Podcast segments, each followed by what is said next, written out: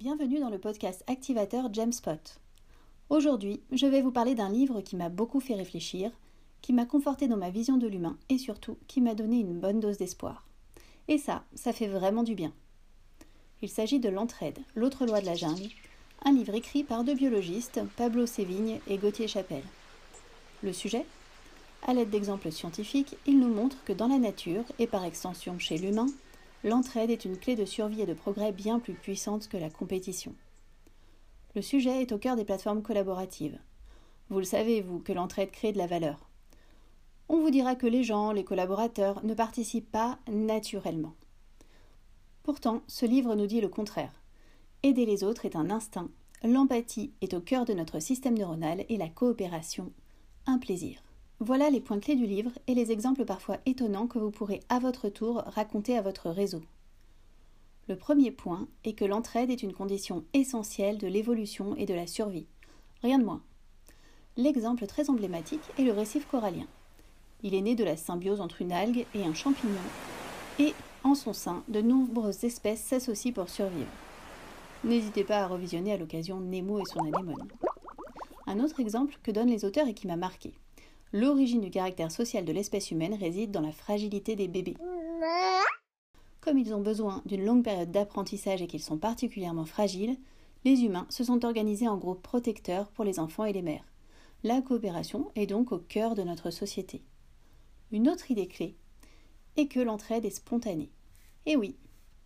Lors de catastrophes, comme par exemple l'ouragan Katrina en 2005, les chercheurs ont observé que le stress n'a pas entraîné de panique, au contraire, mais des comportements d'entraide. De plus, des expériences montrent que l'intuition conduit à la coopération.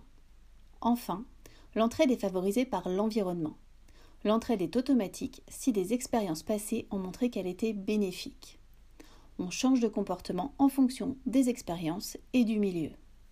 Et encore mieux, un acte prosocial active l'air de la récompense dans notre cerveau. Donc bonne nouvelle, plus on coopère, plus on est heureux. Quatre principes pour nos groupes collaboratifs.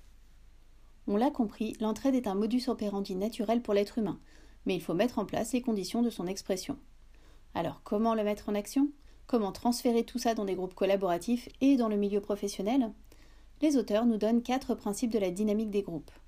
Le premier est la réciprocité. C'est la base de l'équilibre du groupe. Je coopère parce que les autres le font également.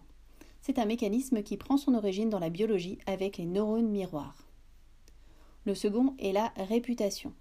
Il permet de reconnaître l'autre sans le connaître. La réputation stabilise l'entraide au sein du groupe et distribue la réciprocité, c'est-à-dire que A aide B qui aide C, etc., etc.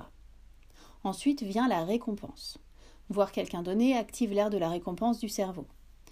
Les expériences montrent qu'on préfère les personnes prosociales alors qu'on fuit les personnes antisociales.